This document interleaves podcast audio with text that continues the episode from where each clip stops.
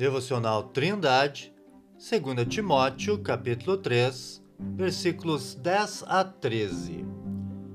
Tu, porém, tens seguido a minha doutrina, modo de viver, intenção, fé, longanimidade, amor, paciência, perseguições e aflições tais quais me aconteceram em Antioquia, em Icônio e em Listra quantas perseguições sofri e o Senhor de todas me livrou.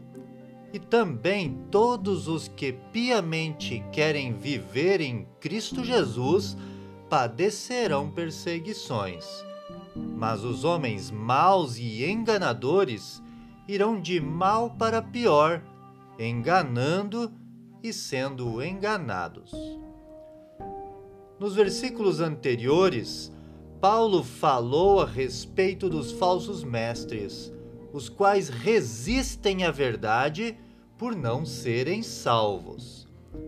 Diante dos problemas presentes na igreja de Éfeso, Timóteo é encorajado com a lembrança das perseguições sofridas pelo apóstolo nas cidades de Antioquia, Icônio e Listra em sua primeira viagem missionária e as quais Timóteo possivelmente presenciou, sendo ele um nativo da cidade de Listra. O apóstolo fortalece a Timóteo dizendo que, apesar das perseguições, o Senhor o livrou de todas, e também o lembra que todos os que piedosamente querem viver em Cristo Jesus padecerão perseguições.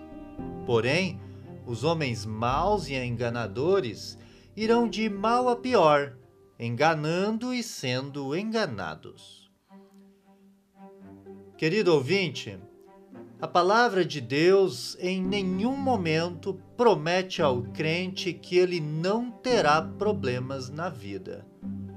Pelo contrário, o apóstolo Paulo disse que aqueles que desejam viver piedosamente padecerão perseguições, concordando assim com as palavras de Jesus sobre um tempo futuro em que os seus discípulos serão entregues para serem atormentados e mortos, e serão odiados de todas as nações por causa do seu nome.